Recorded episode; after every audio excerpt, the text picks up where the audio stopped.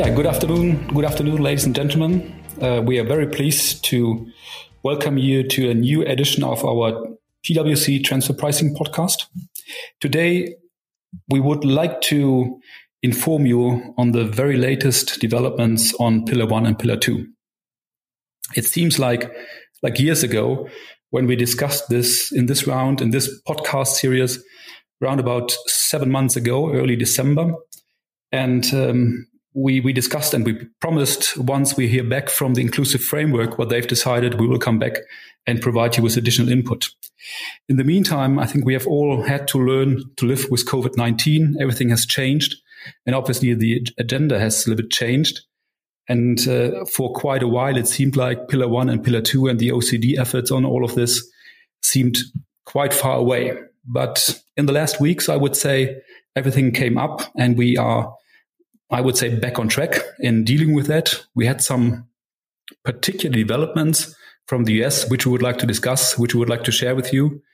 And if I say we, we are together again in the same group as in early December 2019. It is Isabel Verlin and Giorgia Maffini. Thank you, um, Stephan. Good morning, good afternoon, good evening, whatever time it is when you're listening to this podcast. My name is Isabel Verlinden and I'm PwC's Global Transfer Pricing Leader. Happy to be here. And I'm Giorgia Maffini, and I work for uh, the transfer pricing and the tax policy team um, in our UK London office. And before joining PwC about two years ago, I was working for the OECD. Great. So we have the same team as, as mentioned as in December. Well, I've already mentioned um, we have seen quite some developments over the last couple of weeks. Before that, end of last year, in the fourth quarter of 2019, when we had the OECD hearing in Paris in November and December, um, that it seemed quite clear Pillar One and Pillar Two will will come across. It will take some time. It will t- take some technical discussion, but obviously it will come across. And nowadays, with what we see, due to the COVID nineteen crisis, um, obviously we will have some. We have a scenario where countries will have some kind of let me call it appetite for um, new taxes, or at least to to gather taxes in order to come up or to deal with the country deficits we're seeing. And um, that is what we're expecting here that taxes will rise. And if you look at the situation and if you look at what economists are saying, that is the obvious situation we're talking about. In trying to see where we start or where we are in all of this, um, it seems like that the relevance of the OECD work um, is in question. Let me put it like this: the, the, the US has suggested to pause regarding the Pillar One amount A work, or let me call the Pillar One uh, discussion. And Isabel, if I if I may, I would like to drop out the first question to you. How do you see that? What what is your impression? What do you think? What is going to happen with the OECD work? Will it leave, or will it um, will the relevance of the OECD work be decreasing, or is it the same as before? What is what is your expectation?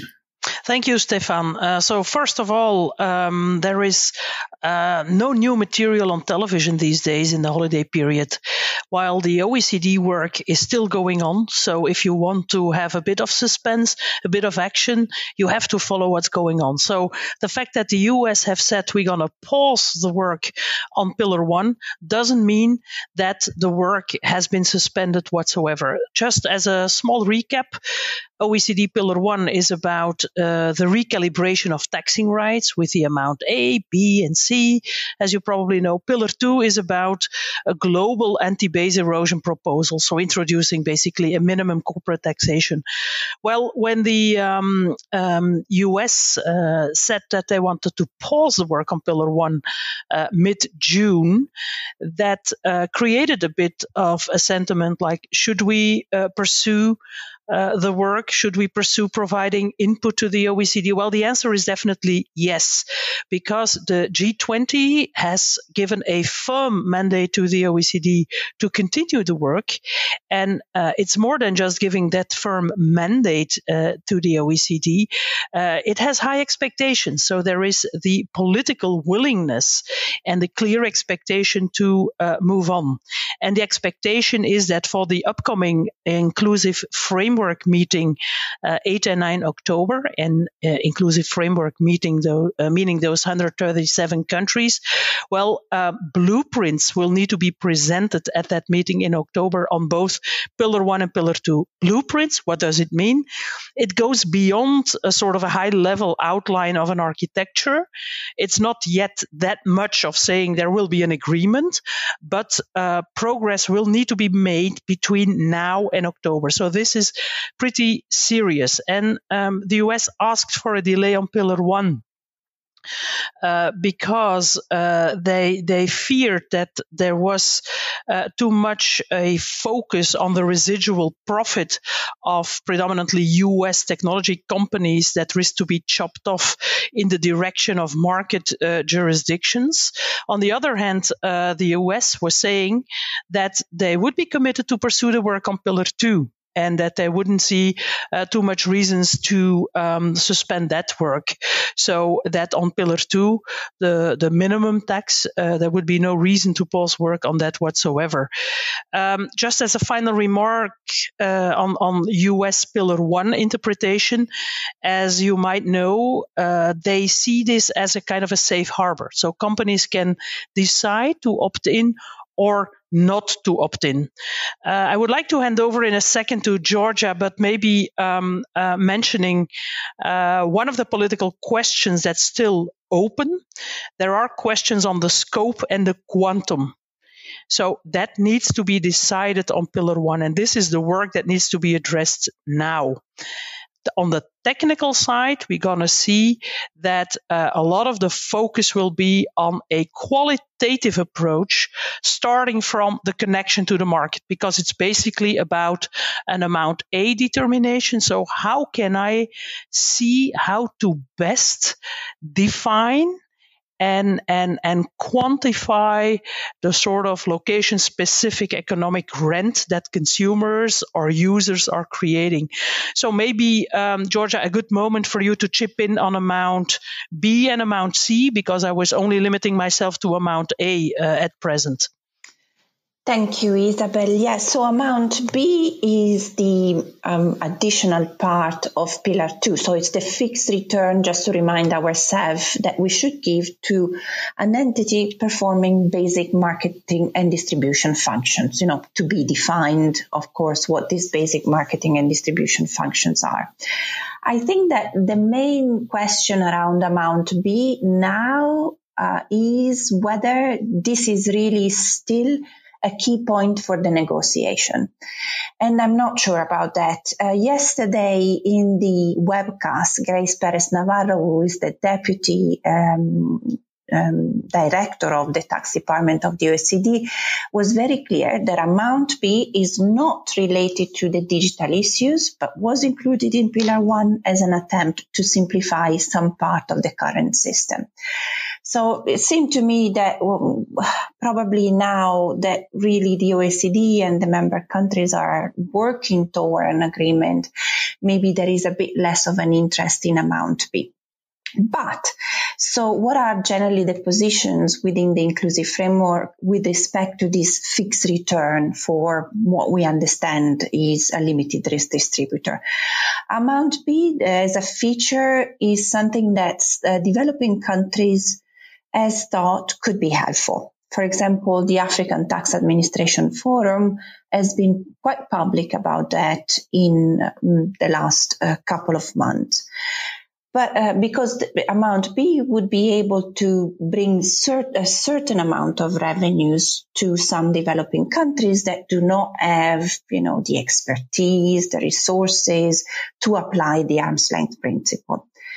On the other side, though, um, it's difficult to understand why capital exporting countries, like, for example, Germany and countries that have the ability to operate the arm's length principle, correctly could agree, should agree on a fixed return without safeguards for their own multinationals. I don't think it's very, so just a pure amount B a pure fixed return without anything else around that that could give certainty to multinational is probably not incentive compatible. And hence, it's difficult to see how, say, the G7 countries, the capital exporting countries would agree on that. So, still, uh, I think the negotiation around amount B is still very open. There have been um, um, OECD officials have talked about a pilot project um, around amount B, um, but this this did, did, not came up on the webcast uh, yesterday. And just to conclude, there are a lot of technical issues around amount B for those of us of us who are um, working with the current transfer pricing system. So the first question that for me is a very important one is how sustainable is it that amount B, a fixed return, remains within the arm's length principle? Even if we start with an amount B that is benchmarked for say the first two or three years, since amount B is formulaic, and levied at destination, there will be pressures for this fixed return to increase. So I think this risk is very high. And also, you know, and this year we go back to um, the many of the issues that we have discussed in transfer pricing during the COVID crisis, a fixed return that is fixed always without flexibility means that we have to give a fixed return in the market across all economic outcomes. So whether we have a loss or not, whether the group is doing well or not. And then the question, as uh, many of us have debated, how is this at arm's length? Okay. So, but this is really what we are battling also with uh, in the context of the COVID-19. This is probably an issue far from being resolved. But the problem is that if we, we institutionalize amount B as a fixed return without any flexibility, there is no going back from that, even if we are in an economic crisis, I think. So um, lots of uncertainty around amount B, but also a lot of technical issues for transfer pricing um, uh, funds. Maybe, Stephan, uh, a final note on uh, Pillar 1 and Amount A in particular uh, on the determination. So, we are expecting materials that will uh, come out from the OECD. And there will be a sort of a two stage decision making panel approach uh, in order to make sure that one agrees on what we're talking about. So, what uh, basis for um, allocation of a part of the residual profit will be taken? So, and that two-stage decision-making panel process will be inspired by um, the ICAP program, so the International Compliance Assurance Program, a sort of a multilateral tax risk assessment program. So, uh, on this one, back to you, Stephan. Yeah, yeah. Thank you, Isabel and Giorgia. That is is that is really helpful. Though I have some troubles. I, I, I try to be honest. I have some, some trouble to see how we can bring this particular this decision panel process, this two stage decision panel process, how we can bring this in. I do understand ICAP, and I do understand that there is a kind of of linkage, but um, looking at Germany and the experience we have made with ICAP, we had some, or the German uh, tax authorities had some problems in getting into ICAP in the first round, and they've decided for the second part, okay, we are we are getting into that, but we do not have made that quite of an experience. But I, I know it's a side discussion, but let's let's wait and see how this all comes up. But uh, it will not be an easy one. Um, Giorgia, I, I know I will ask now a question which you won't like, um, but can you can you give us kind of um, outlook from your perspective? What about the unilateral actions in, in, in terms of the digital service taxes? We have some that are enacted already. We have some that are proposed. We know all about the tensions from a tax political perspective. But what, what is your um, perspective on this? How will this all develop? Will countries go ahead and will the EU make another development if the OECD is not able to come up with something by end of the year? Thank you, Stephan. And maybe I'll take one second to explain why I don't like the digital um, turnover taxes, digital services taxes, and unilateral, which are um, the current currently popular um, unilateral measures are turnover taxes. But I don't like them because uh, I'm an economist and more than 40 years ago, two Nobel Prizes in economics have shown how turnover taxes are the most distortive taxes that you can use in the tax system. So I'm naturally not very happy with them. But maybe, so also the word of unilateral actions, um, is very complex, not only because uh, we have uh, digital services taxes, but we have diverted profit taxes and many other um, measures that have been labeled as anti-avoidance uh, measures, but in fact have a lot to do with um, digital taxation. But it's maybe useful to focus on three points that I take really from the work we do with clients on the UK digital services tax and some of the work we do is actually with German clients, with German multinationals.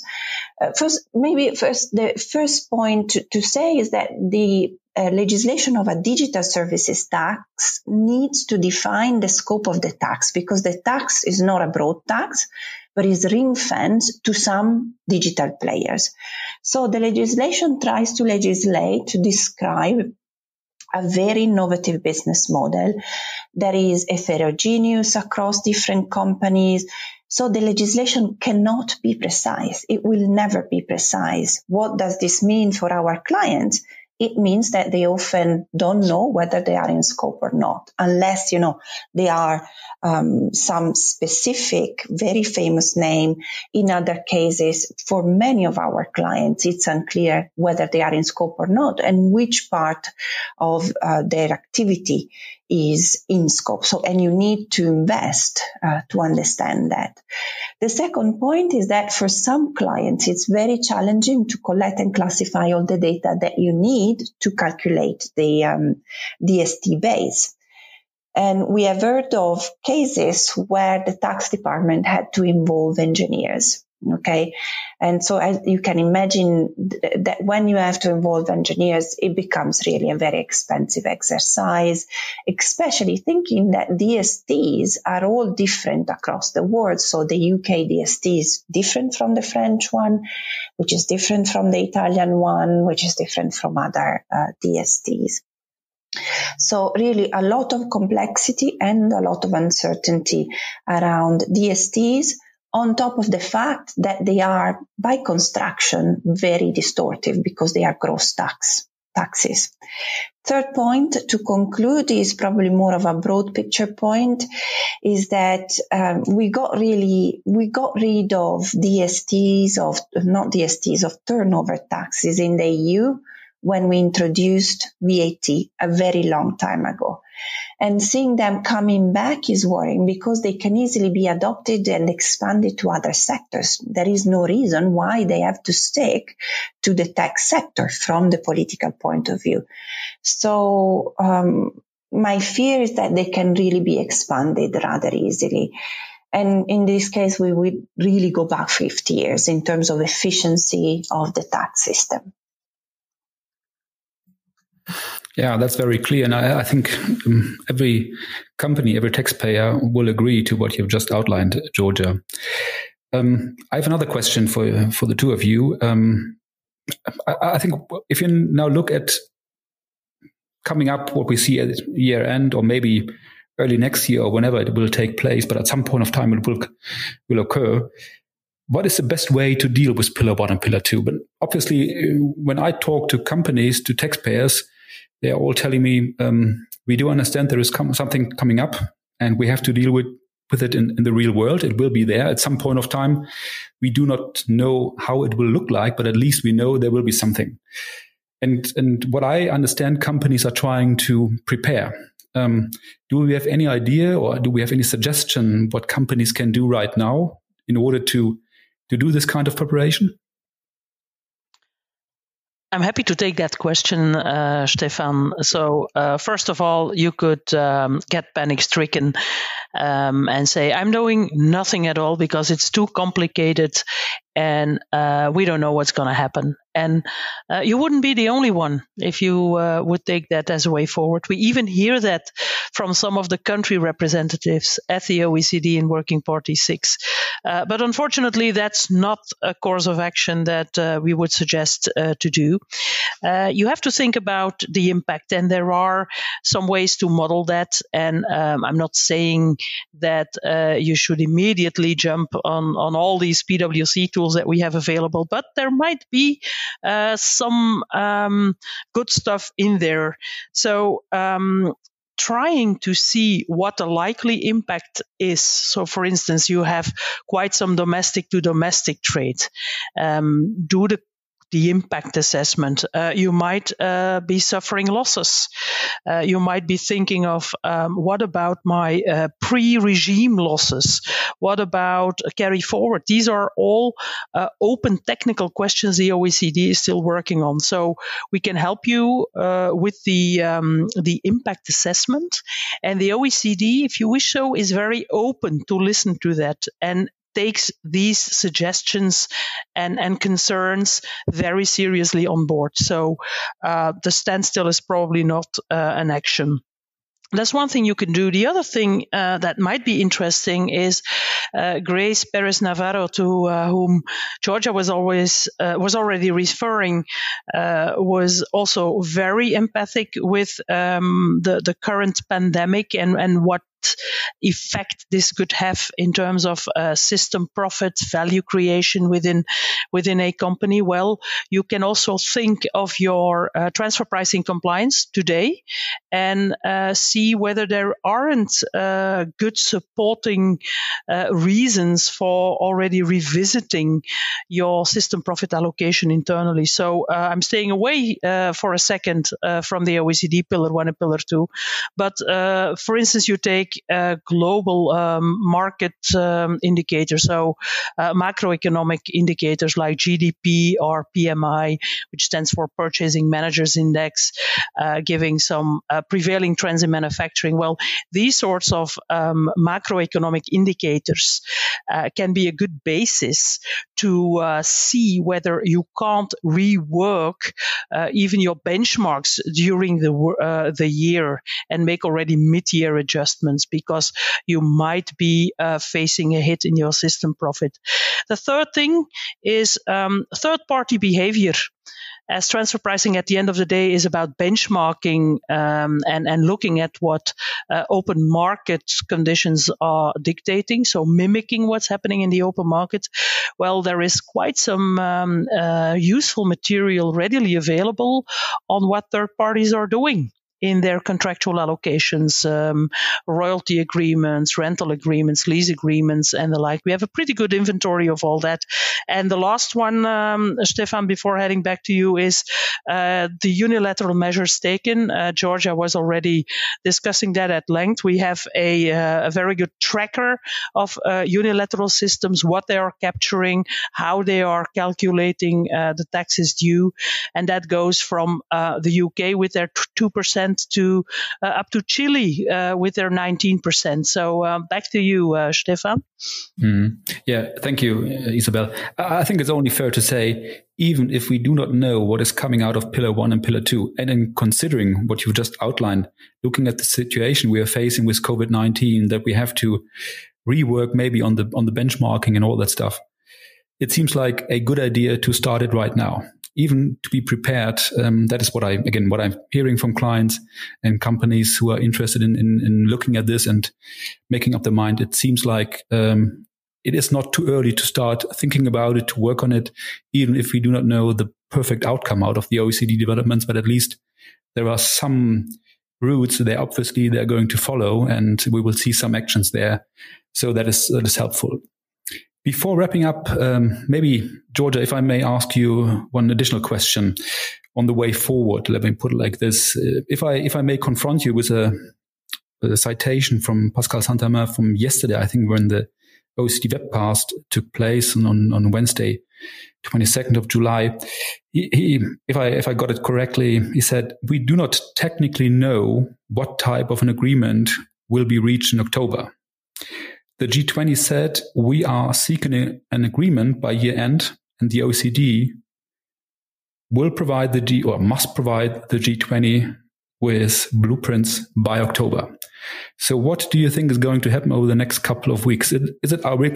I know Isabella has already talked about the blueprints, but can we um, expect that there will be blueprints and that we have something by year end or early next year? What is your expectation? Um, I think, Stephan, it's very difficult to call, as you can understand from Pascal words. You can really understand that it's also very uncertain for them whether there will be a meaningful agreement. But what I think is happening now is that there is um, a really big effort from the OECD and the member countries, the OECD officials, the secretariat to get the blueprints ready, which means getting the technical details ready. Okay. And this goes back to what um, uh, Isabel was saying before. Um, this that even if there is no political agreement, the technical work will crystallize quickly. Okay, we'll crystallize it in the next couple of months, two, three months. And then we hope there will be a consultation where, and Pascal was quite clear yesterday saying that there will be room for, you know, um, input from various stakeholders. And I really hope there will be real room for that because this is a pillar one and two are such a structural change to the corporate tax system, such a big change that no one can do this alone. Okay, so I really hope uh, that we will be able to input um, on on the technical details of both Pillar One and Pillar Two.